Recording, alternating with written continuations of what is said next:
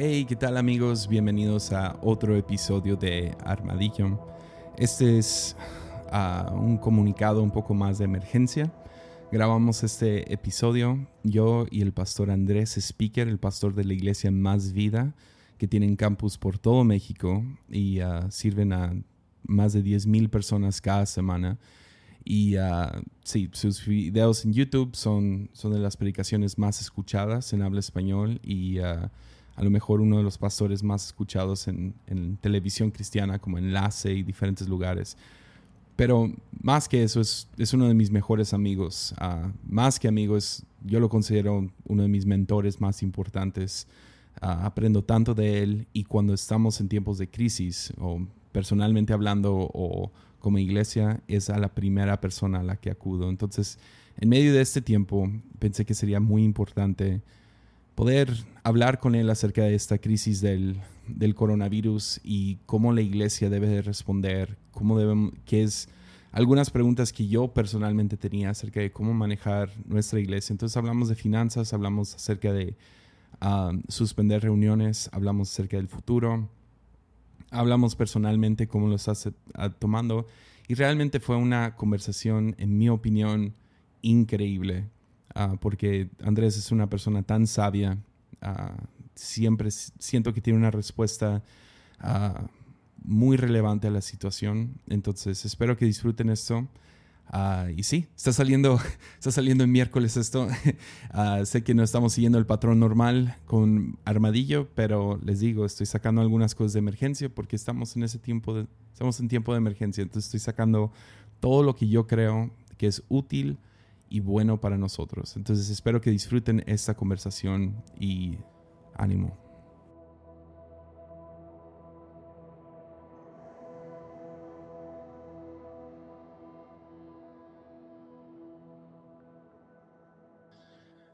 Pues uh, sí, muchísimas gracias, Pastor Andrés, por tomar este tiempo y sé que estás en un tiempo muy ocupado en este tiempo.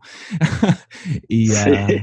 Entonces muy, muy emocionado por tenerte aquí con nosotros y hablar acerca de este tema que, que obviamente está rondando en todos los, todos los medios y, y nada más quería ver sí. cómo podríamos taclear esto, este tema como iglesia y cómo debemos de responder uh -huh. a él y todo eso. Entonces, ya, mm. bienvenido a Armadillo otra vez. gracias, muchas gracias. Feliz de estar de vuelta y creo que es súper importante que le des un espacio, un tiempo para hablar de estas cosas que pues está en la mente de, obvio, toda la población, pero también todos los que somos líderes en algún aspecto de la vida, ¿no? Ya. Yeah. O sea, justo hablo, hoy hablaba con un empresario y me hablaba acerca de cómo le va a hacer para pagar sueldos y no va a poder eh, abrir su empresa, o sea, está él pensando en cómo cuidar a su gente, cómo mantener la empresa a flote. Eh, los líderes políticos, líderes de todo tipo están pensando cómo hacer para, pues, eh, liderar a las personas que están bajo su responsabilidad. ¿no? Entonces, es un tema súper importante. Ya. Yeah. Entonces, el sábado pasado, ustedes nomás tomaron la decisión a pesar de que el gobierno mexicano todavía, hasta la fecha, todavía no toman una decisión clara acerca de reunirse en eventos masivos. ¿Ustedes tomaron la decisión de suspender la mayoría de sus reuniones o cómo funcionó todo eso? Sí. Bueno, mira, el, nosotros el viernes publicamos un comunicado que las reuniones iban a estar eh, abiertas, pero tomaríamos medidas de seguridad, de higiene, todo eso. Pero el viernes en la noche, creo, no, no recuerdo bien cuándo fue, el gobernador de Jalisco eh, su, sí suspendió muchas actividades de convivencia y congregar, congregarse. Uh -huh. eh, más de no sé cuántas personas. Entonces, nosotros tenemos dos campus en Guadalajara, eh, yeah. en, en Jalisco. Y luego en Ciudad de México son, pues es la mayoría de los casos que están confirmados están en Ciudad de México y ahí tenemos otro campus en Querétaro, que es otra ciudad de también riesgo. Después de Ciudad de México también tenemos un campus. Entonces, lo que decidimos hacer fue animar a todos a quedarse en casa, a seguirnos en línea y dejar las puertas de los campus abiertas, bueno, los que tenían un lugar fijo, para que la gente pudiera llegar eh, por si no se enteró del comunicado a tiempo o no tenía acceso a internet. Entonces fue muy bueno porque sí llegó muy poca gente al, al campus físico, pero mucha gente se conectó a la reunión online y nuestra asistencia global pues fue mayor que un domingo normal. Si sumas la gente que fue a la reunión, más los conectados y si calculas entre dos personas por cada conexión o tres personas por cada conexión, sí, fue eh, bueno, pero sí tomamos esa decisión porque como pastor eh, yo tengo que tomar responsabilidad por la gente que nos sigue, independientemente de si nuestro presidente o autoridades aún no ha tomado una decisión para el país, yo tengo que tomar una decisión para nuestra iglesia. Ya. Y ah, viendo esto, no sé, se está hablando acerca de ah, dos semanas, otros están diciendo seis semanas, otros están diciendo hasta agosto, julio, agosto. Ah, ¿qué, ¿qué, están haciendo como iglesia para seguir en contacto con todo el mundo? Bueno, nosotros tenemos un montón de vías de contacto, pero honestamente esto nos ha hecho darle una mirada a todo otra vez, porque no, no estaba todo al 100, honestamente. Entonces te voy a decir lo, que, lo que tenemos y te voy a decir qué es lo que estamos buscando hacer. ¿Qué es lo que sí tenemos? Pues los pastores de campus tienen grupos de WhatsApp con sus líderes principales, líderes de áreas, líderes de grupos conexión. Ellos tienen grupos de WhatsApp con sus líderes de áreas también y voluntarios y gente de sus grupos. Entonces, es una red de contacto súper orgánica que yo le estoy pidiendo a todos los pastores de campus que hagamos sentir a la iglesia cercana aun cuando no estamos en una reunión físicamente. Entonces estamos usando el WhatsApp de manera muy orgánica, eh, todo eso con toda nuestra gente. ¿Qué, otra cosa sí tenemos? Tenemos una base de datos con emails y, esto, pero honestamente la, revisaron, híjole, me dijeron, hay que depurarla, hay que hacer esto, hay que poner a trabajar quién sabe qué onda de emails. Y, entonces, también tenemos eso, pero no está funcionando al 100. Entonces, eh, justo entre hoy y mañana debe de quedar al 100. Okay. Eh, nos, nos, está obligando a hacer eso. Entonces tenemos WhatsApp, tenemos emails. Eh, estamos animando mucho a la gente a mantenerse en contacto a través de las redes sociales también, a seguir los posts, cada iglesia de su pastor local, de sus líderes locales, a interactuar a través de sus posts. Estamos subiendo contenido ahora sí casi diario, ya sea un devocional, un plan de lectura, un pequeño video mío, un algo como para que la gente se sienta que está en contacto con la iglesia, unos con otros, así.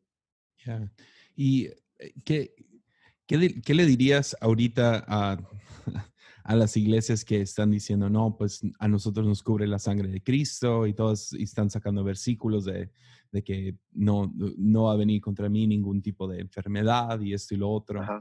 O sea, sé que uno de los empujes en todo esto es Ah, hay pastores que están predicando cosas como, ah, están usando textos bíblicos para seguirse reuniendo. Ah, ¿qué, qué, dirías ante ese movimiento cuando ustedes han decidido suspender? También nosotros como iglesia ya mañana tenemos nuestra última reunión, o bueno, cuando se está grabando esto ya tuvimos nuestra última reunión y de manera indefinida. Uh, Nayarit todavía no tiene ningún caso porque el coronavirus, ni el coronavirus quiere venir a Tepic. pero, pero, ¿qué le dirías a, a, la gente que ahorita está enojada o está frustrada o confundida aún con, oye, no tenemos fe de que no nos va a pasar nada? Claro, mira, yo por supuesto que creo el versículo donde dice, ninguna plaga llegará a mi morada. Dos, tres cosas que decir al respecto. Yo lo creo. Pero el versículo no dice, eh, ¿cómo te digo? O sea, no dice, yo no iré a ninguna plaga. Dice, la plaga no vendrá a mi casa. Mm. En otras palabras, hay gente, para mí es como que están tentando a Dios. Es como, voy a meterme en medio de la plaga mm. porque al cabo la plaga no me va a tocar.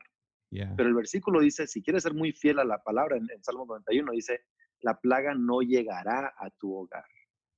Entonces, eh, hay gente que está saliendo como si no pasara nada, están, están metiéndose en medio de la plaga y para mí eso es tentar a Dios, es lo que yo, es lo que yo pienso. Entonces, por un lado, e, es malentender las escrituras.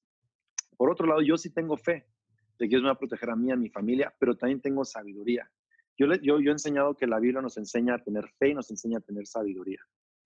Entonces, la sabiduría a mí me enseña, voy a lavarme las manos, voy a limpiar las superficies, voy a mantener distancia social, voy a eh, reducir el contacto unos con otros. ¿Por qué?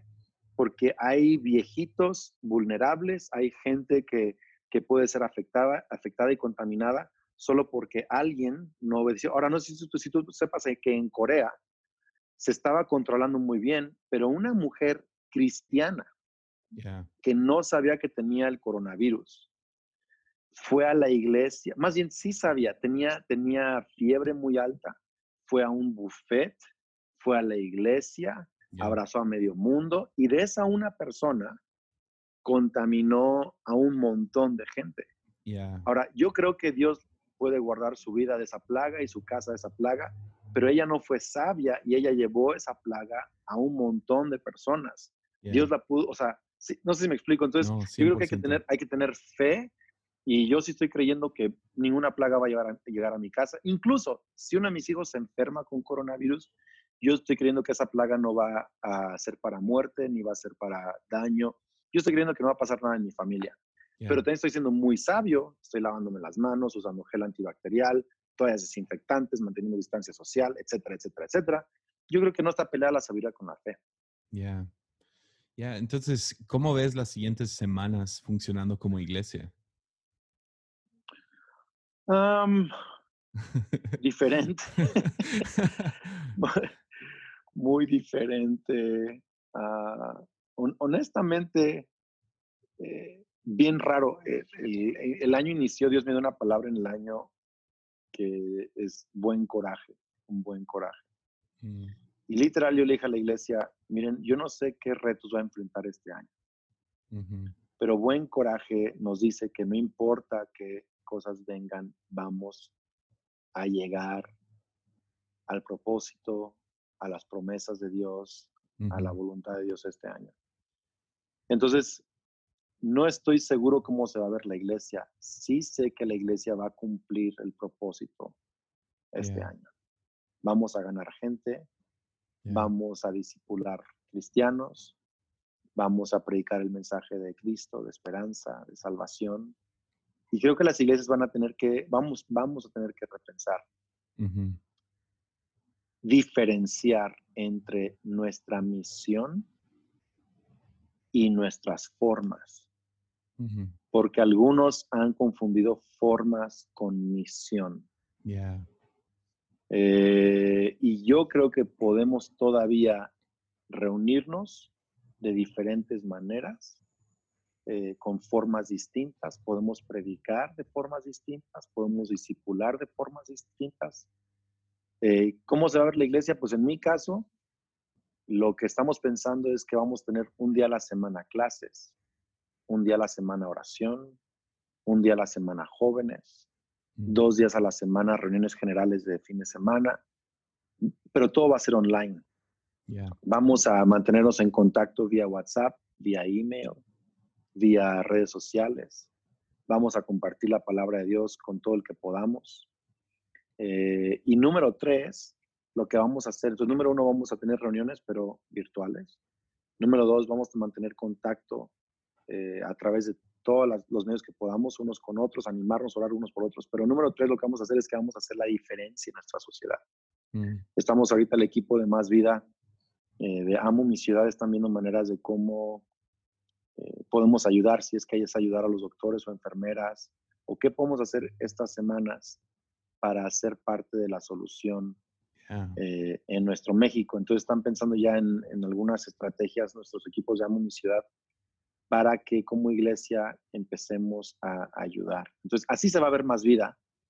Yo no sé cómo se va a ver las otras iglesias, pero lo que sí sé es que podemos cumplir nuestra misión aunque no sean las formas que siempre hemos tenido, ¿verdad? Ya, ya, muy bueno.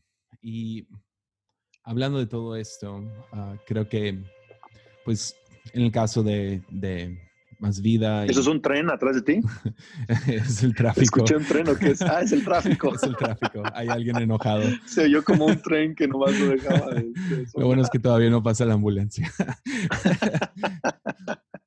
Pero eh, en medio de todo esto, tenemos, pues, Más Vida tomó esta decisión y vemos otras iglesias como Hillsong, Camino de Vida, Casa de Dios, iglesias masivas que están su presencia. Sí, que, decidieron pues bajarle y todo. ¿Qué le dirías a iglesias más chicas, iglesias de 100 personas, iglesias, ah, no, no es que necesariamente sean chicas, pero más chicas que, las, que estas que tienen cierta influencia? Ah, claro. A lo mejor no tienen la capacidad de hacer live stream, si no es con su celular o algo así, o de movilizarse de, de, Mira, yo sí creo que yo sí creo que debemos de ser creativos. Alguien dice, es que no tengo una cámara y no tengo eso y no tengo otro, pero el 95% creo que esa es la estadística de mexicanos de cierta edad para arriba, eh, por lo menos en ciudades y en, ciudades pequeñas y grandes. Te, tendrías que ir al, cerro literal para no, pero la mayoría de gente que tiene acceso a una conexión celular tiene algún celular. Y la mayoría de pastores tienen un celular de diferentes calidades, pero tienen una camarita. Eh, y yo creo que podría el pastor grabar unos minutos, un mensaje, eh, tan periódico como él quiera, y mandar eso vía WhatsApp a su gente. Entre todos se conocen, se puede hacer una red de contacto entre mucha gente. E incluso puede ser una oportunidad para ganar a ese pueblo para Cristo. ¿Por qué? Porque a lo mejor los amigos empiezan a pasar ese mensaje de su pastor a otros amigos vía WhatsApp, vía orgánico. Hay muchas maneras que el pastor puede mantener en contacto. Eso es una de muchas maneras que se me ocurren. ¿eh?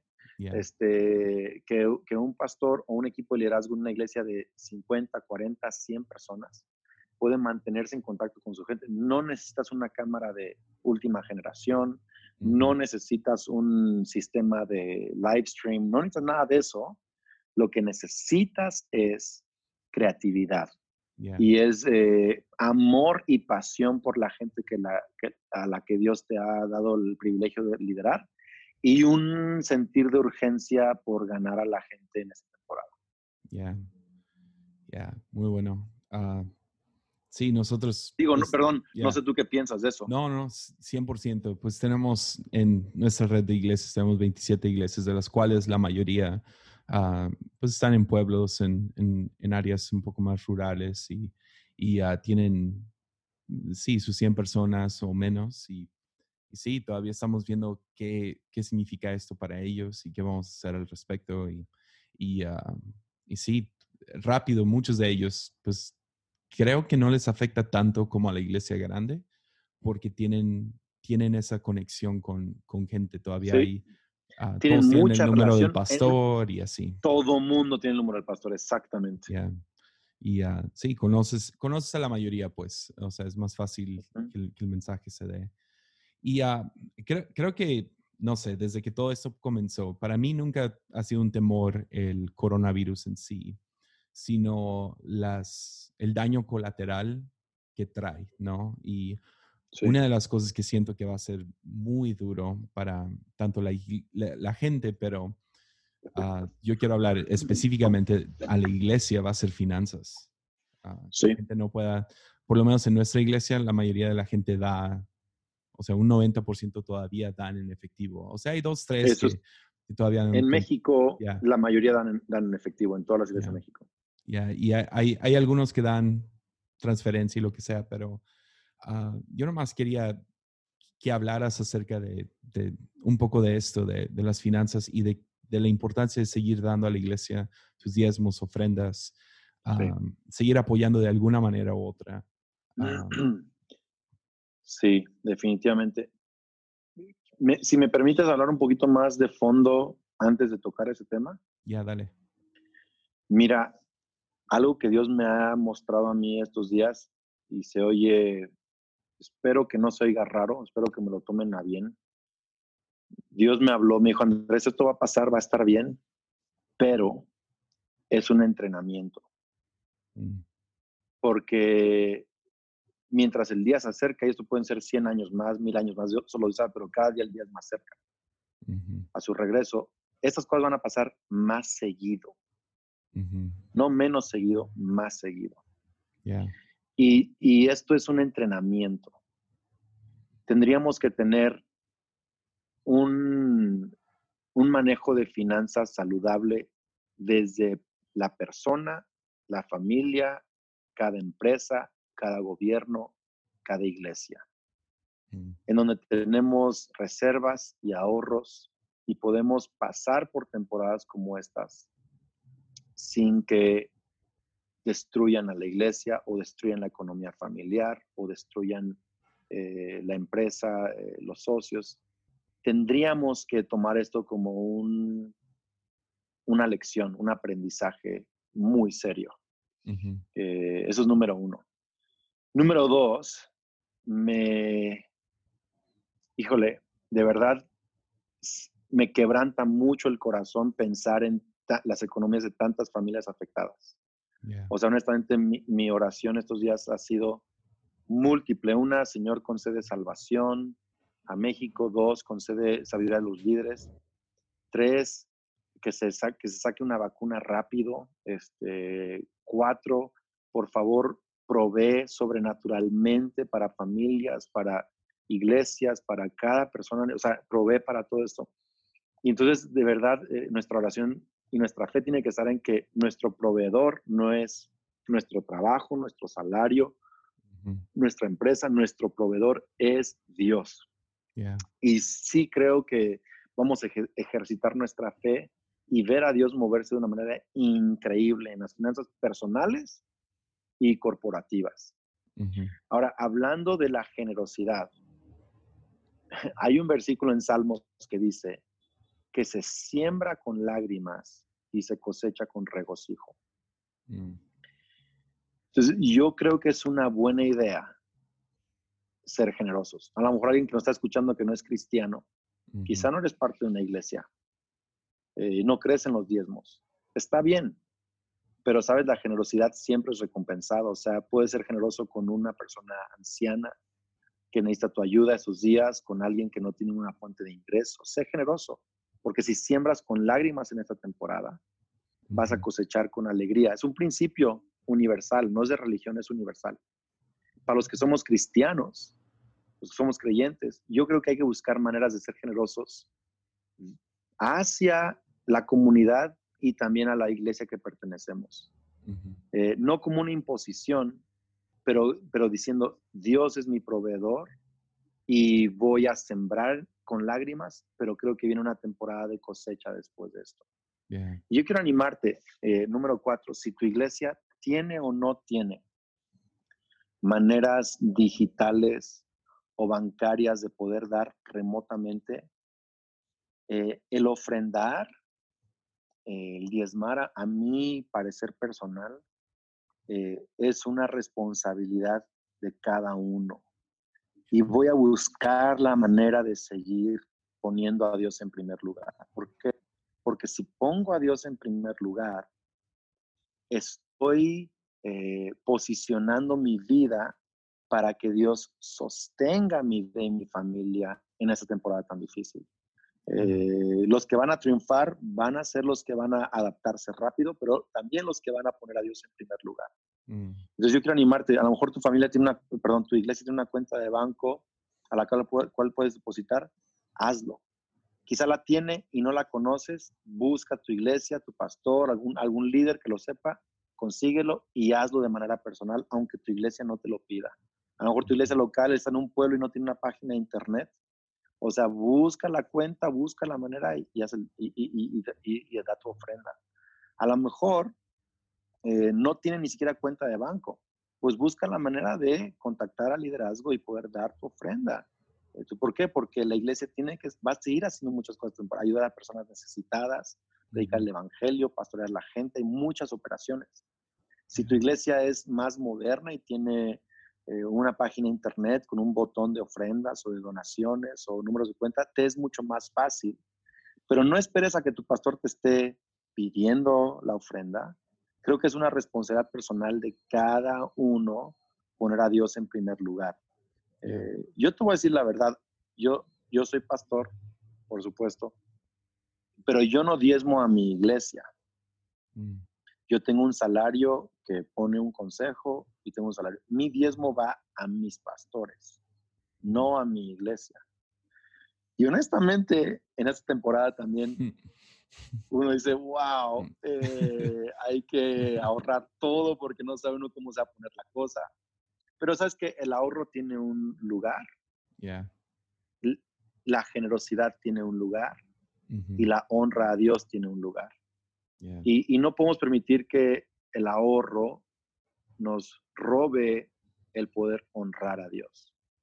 Ni tampoco decir, ah, como ya di mi diezmo, no tengo que ahorrar. No, la Biblia nos enseña las dos cosas. Entonces, haz lo, mejor que puedas, con el mejor corazón que puedes, ser responsable y estoy seguro que veremos a Dios sorprender economías personales, familiares, de trabajos, de carreras, de iglesias, incluso de naciones, es lo que yo estoy orando.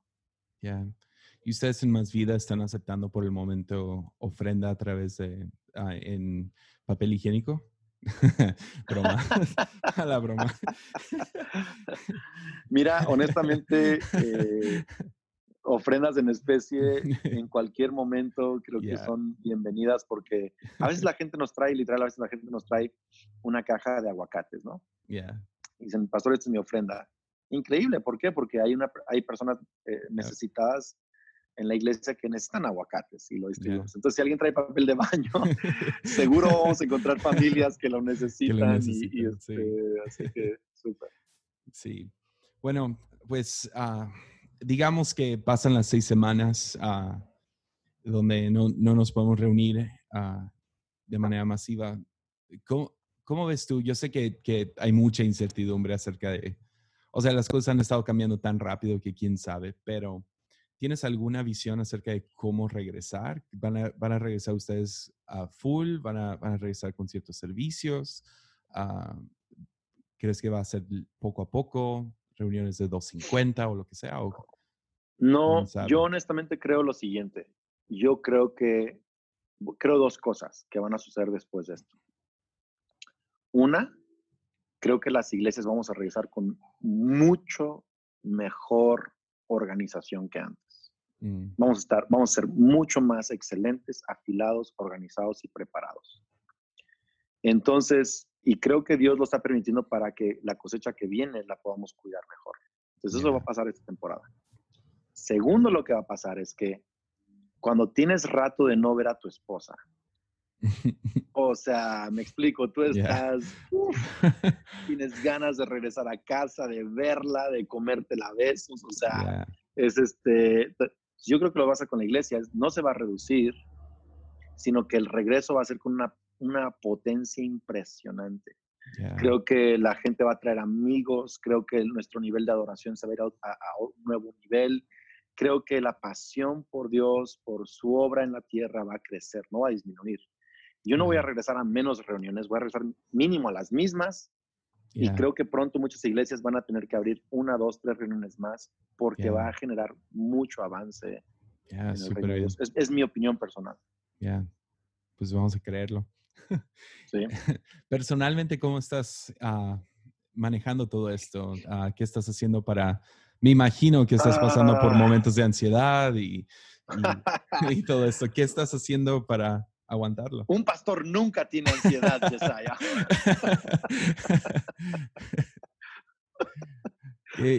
Ah. ¿Estás viendo alguna serie o algo? No sé, algo que, que dices. no sé, me gustaría escuchar este espiritualmente, pero también, sí, lo, lo, normal, lo de cada quien. Bueno, dicen por ahí que eh, hay que aislarse poquito, entonces la moto es un vehículo de un solo pasajero, por lo menos Entonces, yo pienso hacer diferentes viajes en moto estos días.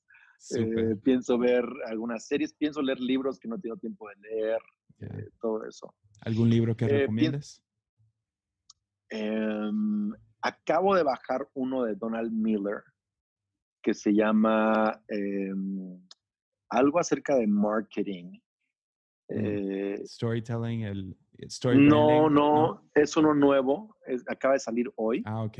que tengo ganas de leer porque él es un cristiano y él realmente lo que quiere ayudar es a las personas y sus, y sus finanzas, negocios, empresas, lo que sea que tengan, que realmente puedan conectar y ayudar a la gente. Entonces, este, pienso leer ese. Hay unos, hay algunos este, de teología que estoy esperando leer. Quiero Ya. terminar el de, de Everlasting Man, de G.K. Chesterton, que estoy leyendo, y otros así. Pero, te voy a decir sincero, el día que entendí la gravedad, o sea, el jueves pasado fue que me cayeron 30 mil 20. Es Ya. como que enfrenté Ya, la realidad del coronavirus para mí, para mi familia, para la iglesia, para México, como que lo vi. Ese día, el viernes y el sábado y poquito del domingo, fue como haberme enterrado en una tumba. O sea, fue así como que ir a la cruz y confrontar un montón de cosas, temores, un montón de... Honestamente, o sea, fue así de... Me paniqué, eh, me estresé, todo eso. Pero esa parte ha pasado y ahora estoy muy en paz. Estoy aceptándolo, estoy diciendo, sabes que Dios está con nosotros, va a estar bien, vamos a, vamos a encontrar oportunidades. Yo, yo prediqué el tema de buen coraje hace unos meses, te decía, y yo, yo decía esto, buen coraje es ver amenazas como oportunidades. Ver amenazas como oportunidades. Y eso se me ha quedado, fue una palabra que se me quedó en el corazón. Y Dios me está diciendo, Andrés, predícate a ti mismo esa temporada. Ya. Entonces yo ahorita, honestamente ahorita estoy viendo oportunidades. Ujú. Eh, Estoy jugando mu- mucho con mi hija Sofía, que tiene ocho años. Estoy platicando mucho con mis hijos, estoy organizando muchas cosas en la iglesia. Estoy haciendo un montón de cosas que son una oportunidad personal, familiar y de, y de iglesia Ya, que no tenía antes. Ya. Voy a generar más contenido que nunca. Pienso escribir un libro en estos días. O sea, voy, voy a hacer un montón de cosas. Un Para podcast, mí, un para podcast. El podcast, el podcast. No tengo voz de podcast. de claro que sí. Gente, ayúdenme a animar a Andrés a comenzar su podcast. No, pero si nos das el libro, voy a estar bien feliz con eso. Dale. Pues sí, es- entonces sí, he pasado un tiempo. Estoy seguro que voy a pasar por otro. Todo, yo creo que todo va, va a ser así, va a ser por ciclos. Vamos a tener un día muy malo Ya, y luego un día muy animado. Y estoy tratando de buscar hábitos nuevos, eh, horarios, autoimponerme horarios, metas, disciplinas. ujú, Porque honestamente, si no, uno empieza a pensar un montón de cosas, te, te- te pones Ya. ansioso y todo eso, pero, pero sí. No, pues muchísimas gracias. No sé si quieres dar un último ánimo a la gente que está escuchando. Algo que... Les, les voy a dar el ánimo que mi pastor me dio la semana pasada, antes de que esto explotara, dos días antes. Wow. Me manda un mensaje y me dice, Andrés, estoy orando hoy por ti, Lucas 22, 31 creo es, el diablo te ha pedido para zarandearte, pero yo estoy orando por ti. Y le dije, "Ay, estoy muy asustado por la zarandeada. y, me, y me dijo, este, es que el enfoque de ese pasaje no es la zarandeada, es que Jesús está orando por Pedro Ya, y que va a ser fortalecido. ya. Y eso me sacudió tanto, porque, ¿sabes? Zarandear, sacudir el trigo, es para quitarle la hojarasca, lo, lo malo, lo, lo sucio, la basura y dejarlo útil. El enemigo cree que te va a sacudir para matarte, pero Jesús está orando por ti para que esa sacudida no te destruya, solo te limpie, para que tu fe no falte, para que seas fortalecido. mm, Yo sí creo esto. Jesús está orando por nosotros, está con nosotros. Esto no es idea de Él, pero tampoco lo sorprende. Esto no proviene de Dios, coronavirus no proviene de Dios. Tenemos un enemigo y el mundo está quebrado.